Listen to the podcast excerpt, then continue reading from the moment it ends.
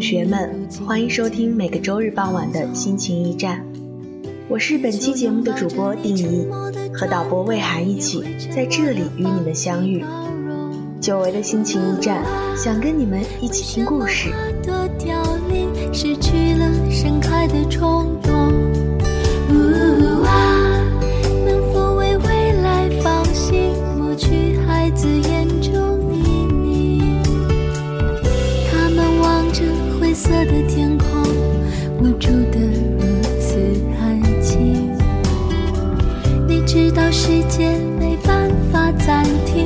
轻易把。美好丢在曾经。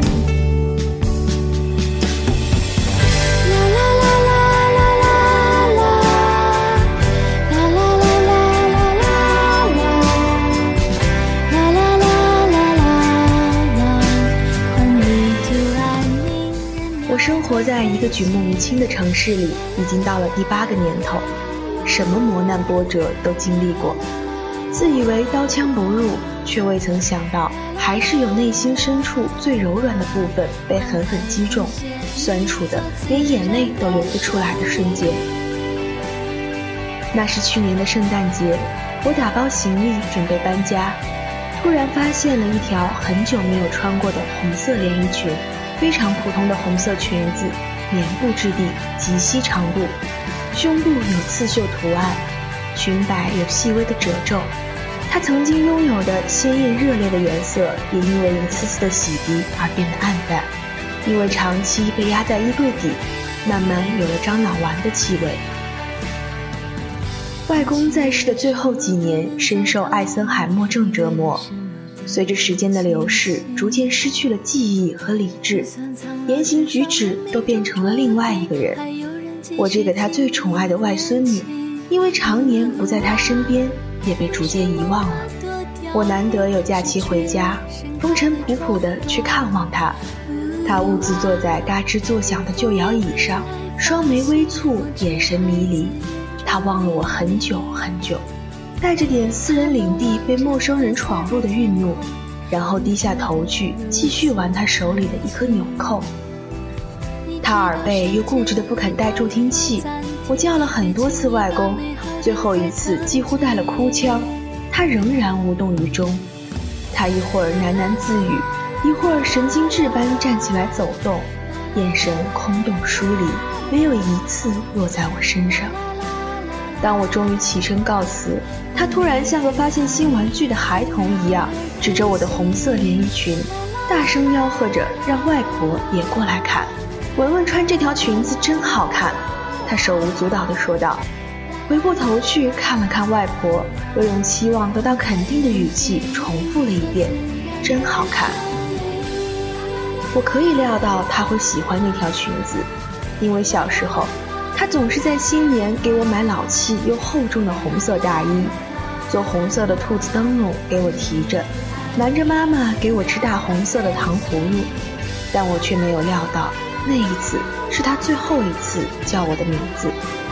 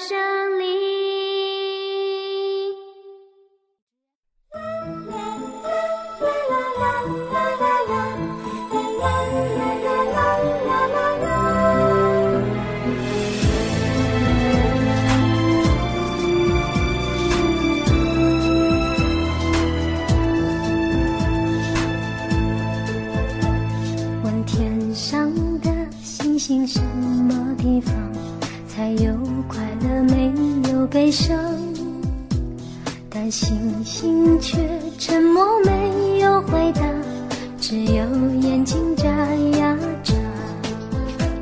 原来星星和我一样在寻找避风的港湾祈求一份温暖感受让心不再流浪。二十多年前我像崇拜超人一样崇拜着外公我模仿他的一举一动学着他把手背在身后走路，学着他吃面时呼哧呼哧吸面条的样子。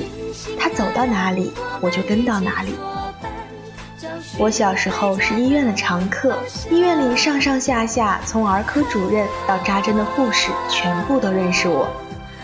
也是因为如此，我童年的活动范围非常小，认识的人也很有限。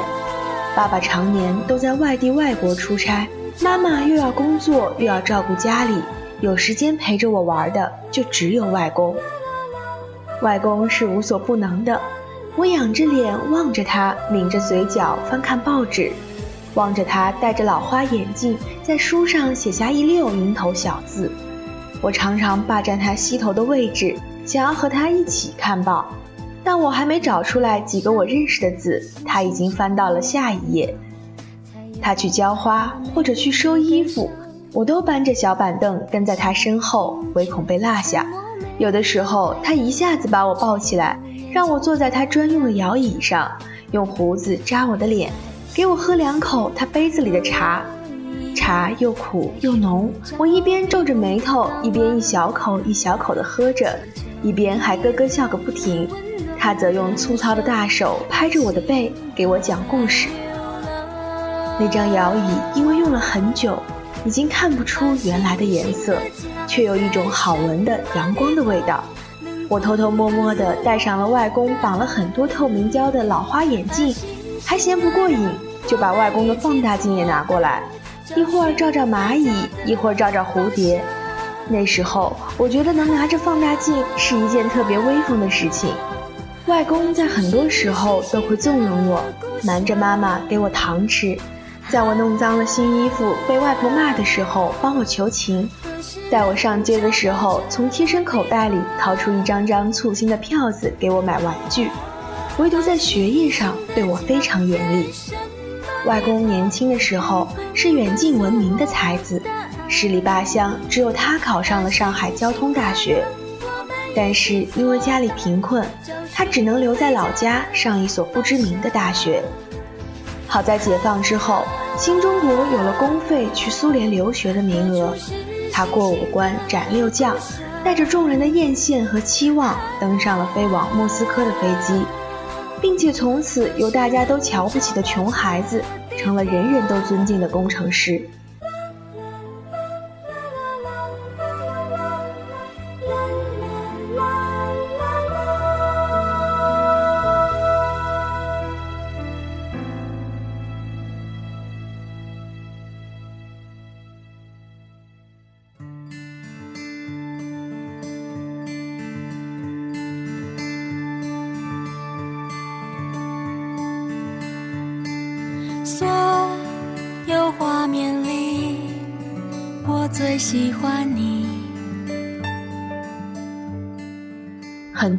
光微醺的午后，外公在老房子大阳台的摇椅上教我英文字母和九九乘法表。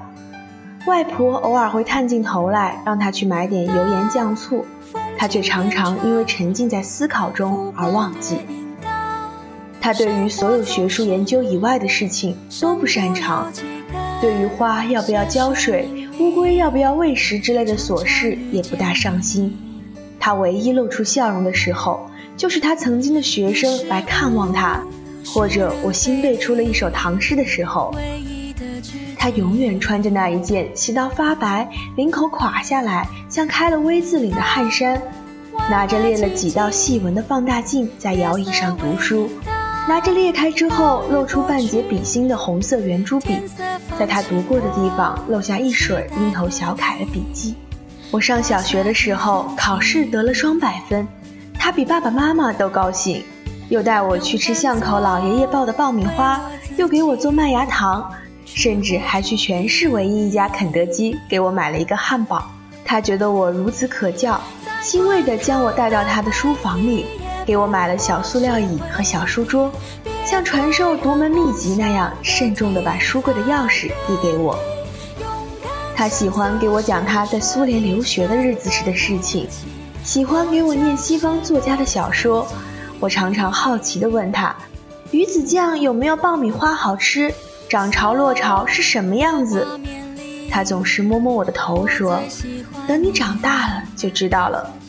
如果你好好学习的话，等你长大了就能去看很大很大的世界，见识很多很多的风景，认识很了不起的人。”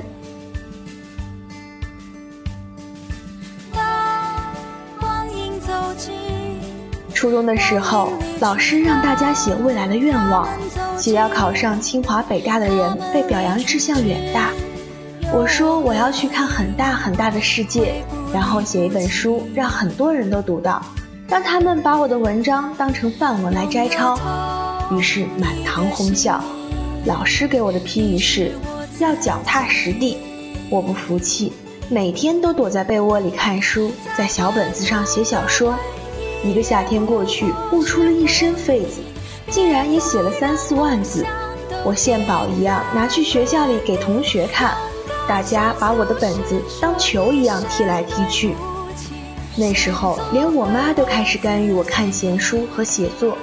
她自告奋勇帮我把我的小说藏到了她的枕头下，被发现之后又转移到了米缸里。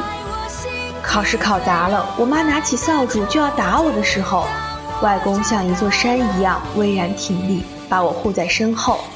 他说：“文文将来是要做大作家的。”时光会老去，钟声会响起。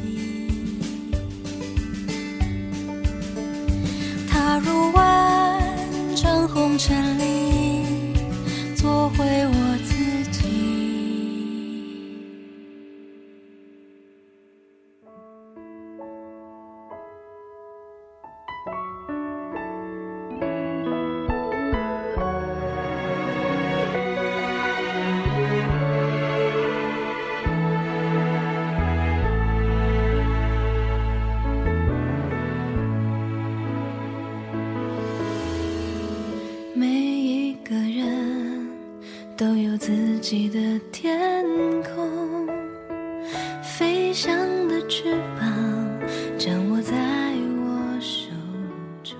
还是按部就班，并且俗不可耐的长大了，进省重点中学，参加奥数比赛，选修了物理和化学，就像周围人期望的那样。我因为课业的原因，很少去外公外婆家了，变成他们来我家给我做饭。我至今还记得冬天的时候，十点钟下晚自习，一开门已经有姜茶送到手上，煤气炉上正煨着一锅红烧羊肉。趁着我去厨房盛汤，外公偷偷来到我身边，在围裙上擦擦手，从贴身衣服里掏出我的随笔本递给我，写得很好，继续努力。他拍拍我的肩膀，等你出书了，我让我的老同学们每人去买一百本。我翻开来看，笔记本所有的空白地方都写满了批注，有些批注是红色的。有些是黑色的，有些看起来是匆忙写下的。我高考之后去了香港，也有一半是因为我外公的支持。他说，要当一个大作家，就先要看到这个世界有多大。这句话改变了我的一生，也造就了现在的我。它就像一条河流的源头，载着我去我想要到达的地方。但曾经无所不能的外公已经老了。老到同一个故事，今天讲了一遍，明天又讲了一遍。他每天半带央求地问我去不去他的书房坐坐，但我一听到他讲起想当年，就不耐烦地跑开去上网了。我甚至开始不屑于把我的随笔本给他看。我去香港的前一周，外公把我拉到角落里，偷偷摸摸塞了一个布包给我。我一打开，里面是一堆钱。既有崭新的连号的百元大钞，也有又脏又旧的毛票。我犹豫着要不要收。他穿的棉毛裤上的补丁落着补丁，已经连最初的颜色都看不出。但拿钱给我的时候，却丝毫没有心痛之意。拿着这钱去多学点知识，多读几本书，多写几篇好文章。他特别郑重其事地对我说，甚至还像对待大人般握了握我的手。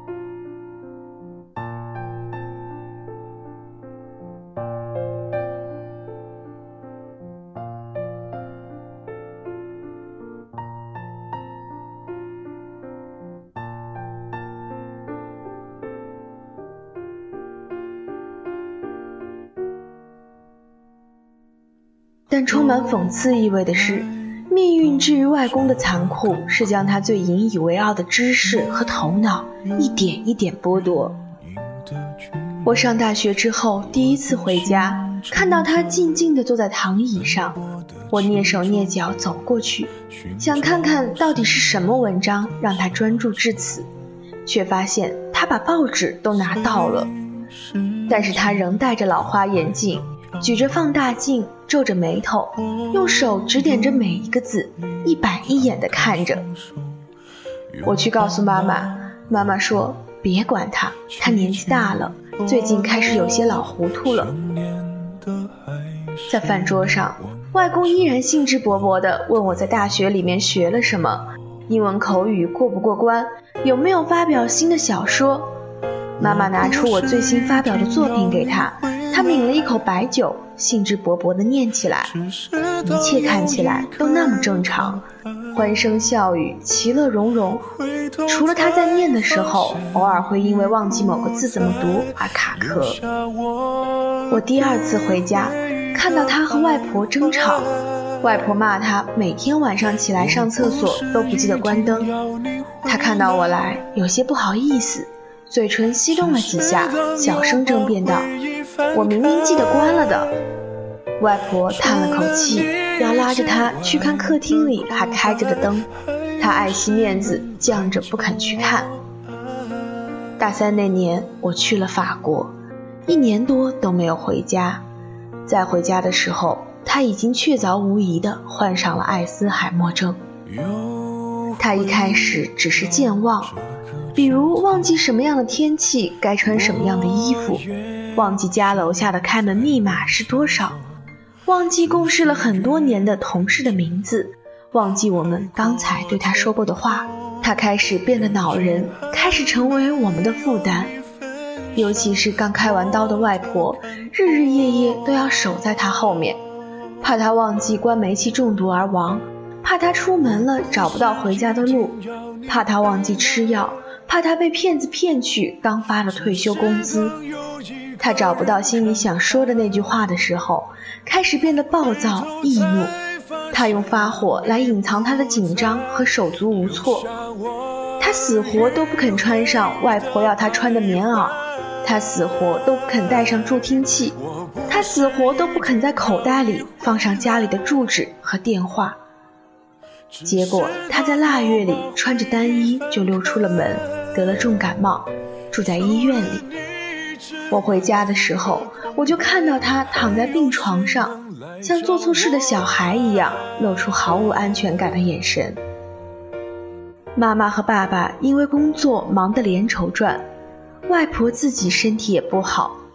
我坐在床边，给她念我新发表的文章的内容。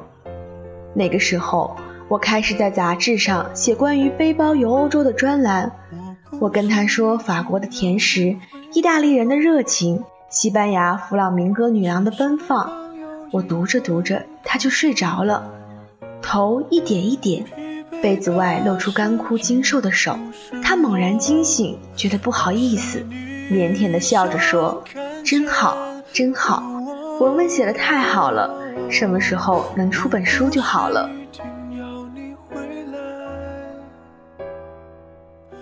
是当独自走入人海。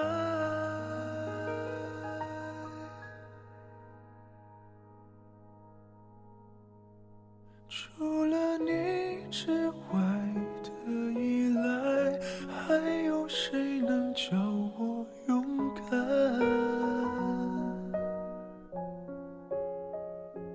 除了你之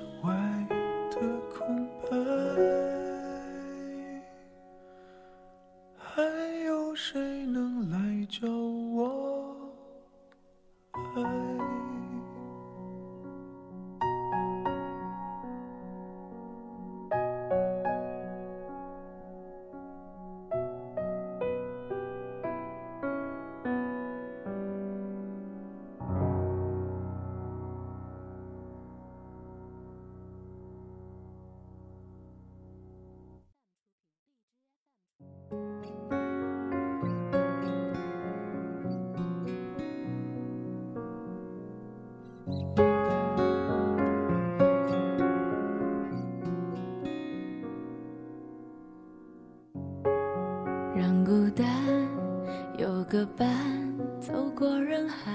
我真的如愿以偿出了书，献宝一样拿去他的床前，但他已经连我的名字都不认得。我看着他的茫然，第一次感觉到生命的逝去。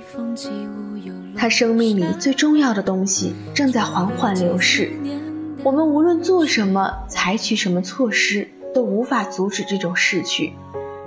世界日新月异的在前进，而我亲爱的外公却被落下了。他终于放弃了颠倒的拿着报纸试图阅读，终于放弃了瞒过外婆偷偷外出。他不再会讲英文，不再能写一手隽永的蝇头小字，不再能和我们侃侃而谈政治和经济。他接受了自己的无能，开始呆坐在家里陈旧的客厅里。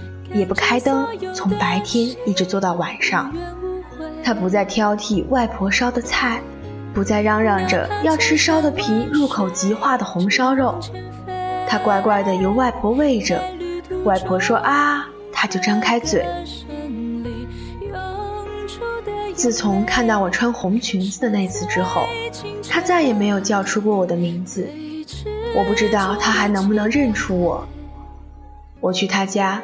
他有的时候会分出些眼神来望着我，更多的时候只是茫然。当然，能不能认得我已经不太重要了。他头发几乎掉光了，牙齿已经所剩无几，背驼得像口陈旧的大锅，走路的时候就算扶着楼梯，还常常打个趔趄。他失去了对时间和空间的概念。常常在凌晨醒来，常常歇斯底里的大叫，常常在深夜里突发奇想，要去他过去打太极拳的花园看看，常常以为自己还在实验室里，对并不存在的学徒们发号施令，已无人可以理解的内容。我开始找各种理由回避去看他，比如忙，比如不舒服，我很怕看见他。很怕看见他从一个睿智聪明、逻辑严密的人，成了一个胡言乱语、行动无法控制的人。我很怕看见他眼神里面的茫然，不是冷漠，而是什么都无法感知，以及对任何事物都不再在乎的茫然。妈妈说我冷漠，她说你见一面就少一面，不知道什么时候就再也看不见他了。我对外公的最后印象是去年春节的时候，他坐在老旧的躺椅上吃一个橘子，因为没有牙齿而吃的分外困难。我和他甚至都没有好好告别，就匆忙的见了最后一面。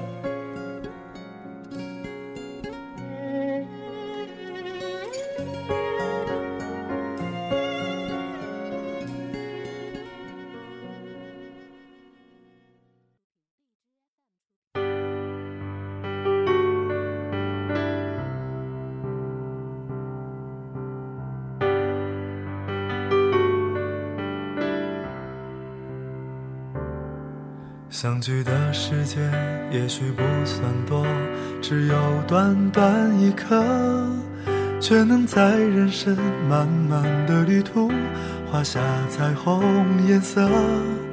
手心的温暖也许不算多，只有这么一刻，却能在这样寒冷的夜晚化作星星闪烁。我们曾迷惑，也曾陷入沼泽，还好有你借我的阳光，让希望都降落。总有一些最后一面是在火葬场里，那时候我正在做一个很重要的项目，部门里面请不了假。外婆说，要不就不要回来了。一片心意到了就可以。我说不行，我虽然不是孝顺的小孩，却也做不出这么没良心的事情。工作丢了可以再找，但这一次不见就再也见不到了。于是我在哀乐声里见到了被平放在棺材里的外公，那张脸安详平静，入殓师的化妆使这张脸白的都有些失真。而那皮包骨头的容颜，让我第一次清晰地体会到生命的无常。他在人生的最后一个月，深受脑梗困扰，在昏迷中慢慢耗尽了人生的养分，走到了生命的尽头。没有人知道他在人生的最后一个月受到了怎样的苦难，不知道他痛不痛，难受不难受，不知道是什么样的折磨让他瘦成这个样子，甚至没有人知道他在饱受艾滋海默症折磨的时候，他的心里是怎么想的，会不会因为突然想不起某一个单词而沮丧？会不会因为连袜子都穿不正确而羞愧？会不会想要抓住生命里的什么，却最终只能看着一切如流水般在指缝中溜走？在他的生命消失之前的好多年，他的聪明、他的敏锐、他的思考就已经消失了，就像海浪淹没过沙滩，一切的一切都无迹可寻。像是从未存在过。我安慰妈妈说：“她曾经是这么聪明的人，一定无法忍受自己的健忘和失忆。或许她也会觉得天国才是最好的归宿。”妈妈说：“无论他是痴还是傻，无论他能不能说话，能不能穿衣服，他总归还是活在这个世界上。”而现在，他就再也再也不会出现在这个世界上了。无论你喊多少次外公，都没有人会答应你了。多一个温暖在你我的手中，多一个温暖在你我的手中。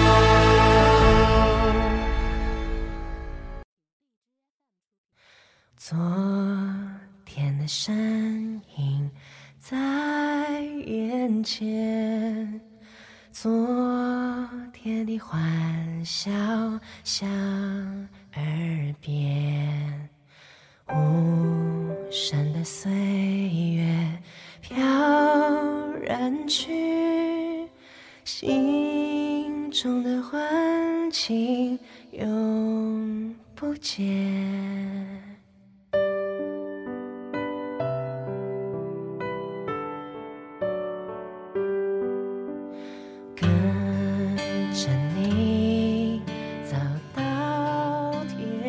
我最终还是没有掉一滴眼泪。小时候每次打针，只要我不哭，外公都会给我一块当时还很昂贵的花生糖。他说：“文文不哭，文文最勇敢了。”我希望我可以一直做一个勇敢的人，一个在岁月的磨难面前披荆斩棘，仍然面带笑容的人，一个在苦难面前有肩膀、有担当的人。一个不会令他失望的、对社会有用的人。我将那条红色的裙子小心翼翼地打包带去了新家。手机里有一张我穿着这条裙子和外公在饭店照的合影，那是我和他最后的合影。手机里还有另外一张照片，是爸爸在他脑梗住院前两天拍下的。爸爸说。他也不知道为什么还要拍这张照片，只是觉得外公难得安静地待在沙发上，像是回到了从前他还有清醒意识的时候，那是外公在这个世界上留下的最后的影像。我翻遍了每一个角落，再也找不到其他和外公相关的东西。小时候，他觉得我吃水果太少。总是在我的书包里塞满各种水果，有的时候是苹果，有的时候是梨，有的时候是桃子。但这样的事永远都不会再发生了。我从小就不是一个省心的乖巧的外孙女，这笔债也是无法还清了。他脑中的橡皮擦抹去了他的记忆，但他在我人生中的影响。却没有任何东西可以磨灭。我只希望我可以变成他所期望的样子，可以一直努力向前奔跑着，成为越来越好的自己，直到有一天我和他在天国相见。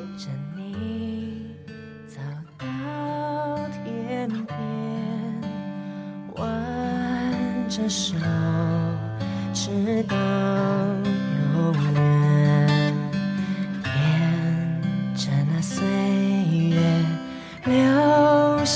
的路，像会在如烟里走